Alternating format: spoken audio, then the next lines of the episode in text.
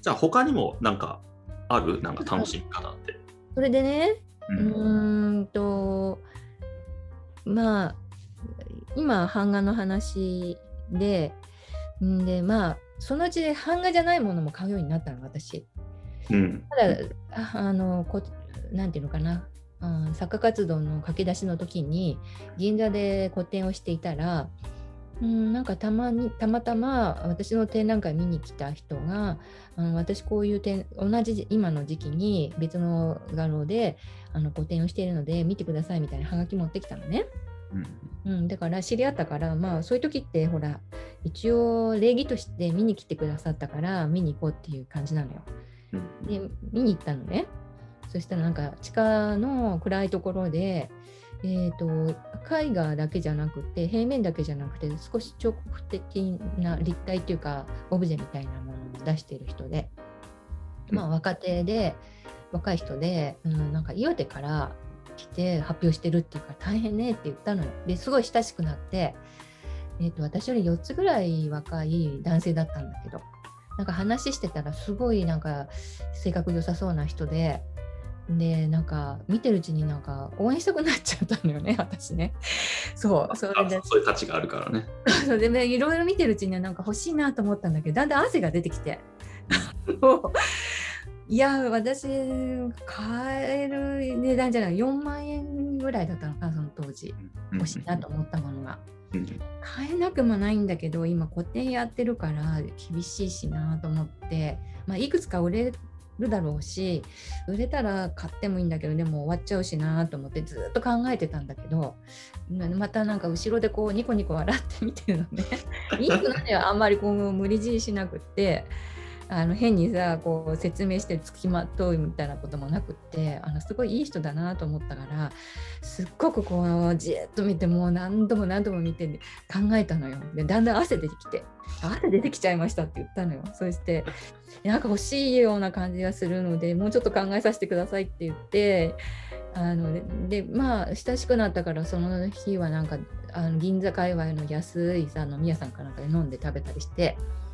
うん、それで結構ね岩手の方ってね作家いるのよ。あの興味深いあの抽象的な作家の。うん現代アーティストをその当時多くて、でなんでなんですかみたいな話してるうちにいやあのすごくそのやっぱり制作している場所が安い。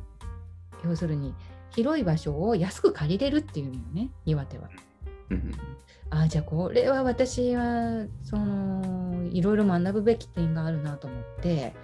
やっぱり時代というかええ賃貸でや家賃が高いとうん。毎月の支払い大変だし岩手にそのうち引っ越そうかなと思ったりしてじゃあそのうち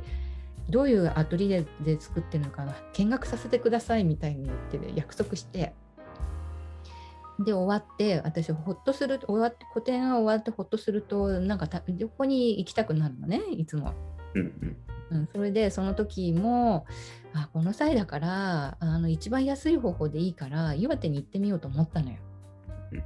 それで調べたらなんか夜行のバスがね東京駅の八重洲口かなんかからあって盛岡まで行ったことあるの。うんすごいでしょ？すごいね。なんか追いかけて行っちゃったよね、そのサッカー。あの興味深いし、そのアトリエも見てみたいしで。うんうんで行ったらあのね布団屋さんの倉庫だったに2階が倉庫だった下がその布団屋さんでうんお店でその2階を昔からそのあ岩手のあと、まあ、作家志望のうん若い人たちにすっごく安いほとんど、ね、ただのようにして貸してるっていう物件だったのそれが。うん。で共同アトリエでなんか23名4名ぐらいが小さな個室とあと大きなさあの制作室を使えるようなその共同制作室になっててそれも見せてもらってん。でそういうまあいろいろ見せてもらって、まあ、あ盛岡の中案内もしてくれたからいい人で。なんかそういう時はやっぱりお礼にと思ってあのこれ買いますって言ったのよ。でそれがね蜜蝋でできた、うん。あのオブジェのような厚みのある平面の縦長の細長いねだいたい70センチぐらいの高さの細い幅が15センチぐらいのあの作品だったんだけど。うん。それを買ったのよそこで。うんうんなんか応援したいなと思っちゃって。それでまあまあその人もねおいおなんか押しかけてきてびっくりしたとは思うんだけど。うん、でも別に恋愛には発展しなかったけど 好きあらばと思ったんだけどそういう、まあ、ちょっとあんまり遠すぎたのでそういう恋愛の話にはならなかったけれどそれを買った買って帰ってきた時はやっぱりなんか一つこうあのいい買い物ができたなっていうか心に残る思い出もできたしあのサッカーを応援するってこういうことなんだよなって自分でも実感して。そうしたら結構ねそれが弾みになったのか随分作品が売れるようになって私もあ自分のね？そうそうそうそう やっぱりね自分がか買ったことのない人はねあ売るっていうのどうなのかなって思ーうん。う、うん、まあ何でもあるよな。うん。見ないとわからないことたくさんあるんだよねそうだよね。お客さんの気持ちわかんないからね。そうなのそうなのどういうつもりで買うかっていう気持ちがねその時ちょっと分かったのよねその別に無名でも若いサッカーでも応援したいと思って買う時自分でも買いたいなと思うんだからそういう作家にならないといけないなと思ったのよ。うん、だからそのか絵を買う楽しみの中に、まあこまあ、ちょっと私の場合女性だからこう下心がある男性がこう買ってくださる時にすごく戸惑いもあるんだけどあるのよね。なんかちょっとこう買った後にお礼にすなんか食事一緒にしてもらいたいって言ってきたりとか画廊を通してなんかした方がいいんじゃないかって言われたりとかすることがあってすごくどうしようかなと思う時もあるけれど、うん、でも基本私だって男性で素敵なねアーティストで買って親しくなりたいなと思うぐらいなんだから しょうがないなっていうのはちょっとありますそれは。うん。うんねその絵を買う体験って割と独特だもんね。僕は買ったこと、まあ、ないことはないけど、うんあのネットでしか買ったことないから、あれだけど、あの、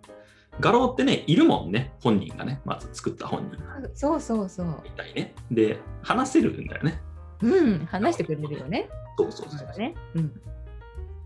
そうその作り手と話せるってなたそういう体験って多分普通に生きてたらなかなかないと思うんだよね。うん、そうそう。で結構やっぱりそう物作ってる人ってそれなりに魅力を持ってるのよねなんかこの、まあ、まあいろんな意味でね。いろん。な、いろんな意味で。うん。うん。あのやっぱりあの身の回りきれいにしてる人が多いと思うしうん。それからやっぱり魅力あるものを作りたいと思うからいろんな魅力のあるものを知ってるのよね。うん、自身が。なるほど。うん、だから話も豊富だしそれから身につけてるものとかもちょっと変わったもの着てたりとか、うん、それでせ持ってる世界も違ってたりするわよね。非日常的などどうやってた生活してるのか分かんないような人が多いのよね。生活感がないっていうか。そうだね。うん。さんもそうだからうん。だからちょっとどんな生活してるのか垣間見たくなるというかどういううん。ううんんうん、生き方してるのかなとかね考え方も知りたくなったりとかうんうんあどういうきっかけで絵を描くようになったんだろうかとかやっぱり話してみたいわよね。そうだよね。そう。多分そうしてるうちに、この人面白いなとか、この人応援したいなとかって思うようになってくるんだと思うんだよね。うん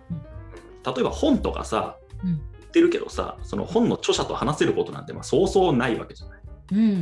んでももしかしたら、その本屋さんにいて、なんか誰でも気軽に話してくださいみたいな感じで、うん話せたら、うん買っちゃう気がするんだよね。そうだよねそうそう。なんかほらその自分のあの生きてる時間を共有したっていうさそうそうそう、その関係がね、すごく大関事。係を強すごく強く感じるようになるし何か縁があるなって思ったり、あの一緒にもしかしたら生きその時代に同じ時間にそのそこの場所で同じ空気吸ってるっていうことで共同の意識が芽生えるというか、うん、そうするとなんかあの一緒に創作してる気持ちにもなれるしね。もしかしたら何か話したきっかけを作品にしてくれたりするんじゃないかとか、ああ、なるほどね。ものが作品に残るんじゃないかっていう期待もあったりして、うんそうするとやっぱりあのわ私もアートしアーティストとしてその時は買ったけどもうん。うーんなんていうのかな。アーティストじゃない人から見るとやっぱり相当変わったね。布団屋さんの2階にあの共同アトリエがあってその住んでるさあの部屋もすっごい狭い3畳ぐらいの部屋で。三条。そうだねそんなとこにベッドだけが置いてあってコーヒー沸かすねあの小さなコンロがあってそこでずっと制作してるって言われたらうん。あーすごいあの昔の修道士みたいなね。とね。都会の修道士あの牧師さんみたいな感じがししたりとか。でそうそういう生活はなかなかね共同制作って私したことないんだけどもそういう作家仲間とこう交流している生活っていうのもあ羨ましいなと思ったことがあってその雰囲気とかだからあのやっぱりそれ見に行ってよかったなって思うしまあそういうのはねいくつか今までにも見に行ったことあって。うん、あの共同であのそういう制作する場所を借りて制作してる例えば彫刻家とか大きい作品作ってる人はそういう共同制作所みたいなのがあるのよね。うん。うん。うん。だからそういうの見に行くきっかけになったりしてそういうまたほら自分自身がいろんな今までに得られない経験をその作家を通してあのなんていうのかなこう共通の経験としてそこにいられたりするい行くことができたりするとますます、うん、さ作品を買ったりあ応援したりっていうのは面白いなって、うん。うん、思うようになったけど、まあ、最近はあまりもう見に行って買うということはないけど、うん、でもまあ自分の例えば今あ最近買った例としては、あのメゾチントっていう銅版画を制作するようになってでメゾチントってね本当に日本人が発明したっていうかこう復興させた技術なのでうんやっぱり現代作家ではね日本人よりすごい作品はあんまり外国で見る例がないのね。うんそれで日本に帰ってきてからメゾチントで制作してる人の作品どんなのあるか調べてるうちにあのいくつかあのあってあの北海道で制作しているもう年配のもう多分ねえっ、とすごい高齢な女性の作家がいるんだけどうんメゾチントをフランスで勉あの若い時に勉強して帰ってきてそれで北海道でずっと作り続けてる人でうんうんうん伊藤和子さんっていう人なんだけど。はいはいうん、その人のあの作品をこう調べてるうちに、まあ、あの妖精動画廊とかであのすごい高い値段で売られてたんだけどたまたま同じようなもの同じものがメルカリとそのヤフオクでも売ってたの。ええうん、それでなんとねメルカリでは高かったんだけどヤフオクではねあの全然知らない人が買ってたの。それ伊藤和子さんの作品だと思ってなくてうん。あ価値をあまり知らない人が買ってた知らないね。あのリサイクルショップが売ってたの。だからリサイクルショップがもうほら持ってると邪魔だし、まあ、額縁を売るような感じでなんと2000円で売ってたの。うーん。普通で売ってたら3万とか5万するような。はいはい。掘り出し物だね。うん。うん。落札しました2000円で。そういう買い方をしたことがある。はいはいはい。ちゃんとねあのサインも同じものだったし、いいあのメゾチントの技法っていうのはどういうものかあの多色刷りのねメゾチント、うん。多分ね3パンぐらい使ってるような、うん。うん、すごい白もピンクも黄色もブあのグリーンもでもいろんな色使ってるんだけど、うん。うん、そういうのが変えたことがあって、まあ、そういう楽しみ方もあのちょっとあるのよね。まあ、ちゃんといろんなこと知ってるとそうやって掘り出し物がたまに見つかるよっていうそうそうそう楽しみ方はある。そうそうそう。で、私の場合は額縁も利用できるし、うん、そしてそれを外して、まあ、版画コレクションの一つにして、まあ、何かの時に5万円ぐらいで売れたらいいなって思う。うんうん、今はすぐに売れない売らないけど、うん、そうそうそう。まあそれは重要だよな。重要というか、なんか、まあ、いろんなところに言える話だけどね。うんうんうん、まあ物の価値を知らないとか知ってるとかっていうのは。そうね、もう本当はそのさ美術作品の価値とかその販売ルートとか、えー、とそういうことを詳しく知っていくとそれはそれだけですごい面白い世界うん。でそれの教えてくれる画廊もあるし。へあのなんていうのかな私が昔お世話になったあの相模原の方にあるねあの画廊は小さい画廊だけどえ。すごい初期からあのなんていうのかなコレクター好みの画廊で有名だったのね。うん。それはウェブサイトをもういち早く始めてあのオークション形式で作品を売ってたの。ええ自分のところで？自分のところのすごいね。自分だけの画廊のオークションっていうのをやってたの。ええすごいな。すごいそれもだから20年以上前の話でうん先駆けっていうかあのすごいやり手なんだけどその人がやってたところはやっぱりそのお客さんもすごいさあの夢中になって、まあ、当時まだヤフオクなんかに美術品なんか全然上がってなかった時期なのね。うん。で銀座まで行くのにはちょっと敷居が高くてあの怖くて行けないでしょ、うん、だから地方の人たちっていうのが結構そこのサイト見ていて。うん。あのーもう毎週のようにその、えー、と値段をいろいろこの競合競争してあの競り競り打ちせ競りをしてそのえ自分の好きな作品をこう競り落とせるみたいなそういうサイトになってたのね。で今もあるんだけどオンラインで販売してると思うんだけど、まあ、あのオークション形式を続けてるかどうかまではチェックしてないけどあのそれで育ったコレクターっていう人たちも何人かいるのね。うん、でその人たちはだんだんほら育っていくと銀座とかでも買うようになるでしょうしあプロの画廊画廊を経営するような人も出てきたりとか、うん。ううん。ん、そういう人もいるのよ。だからあのーやっぱりなんかきっかけとしてそんなにその最初から大きいところの知られてる画廊で買えばまあ安心かもわからないけどもなんかもうちょっとこう身近で教えてくれる人とかあの教えてくれるギャラリーとかあるから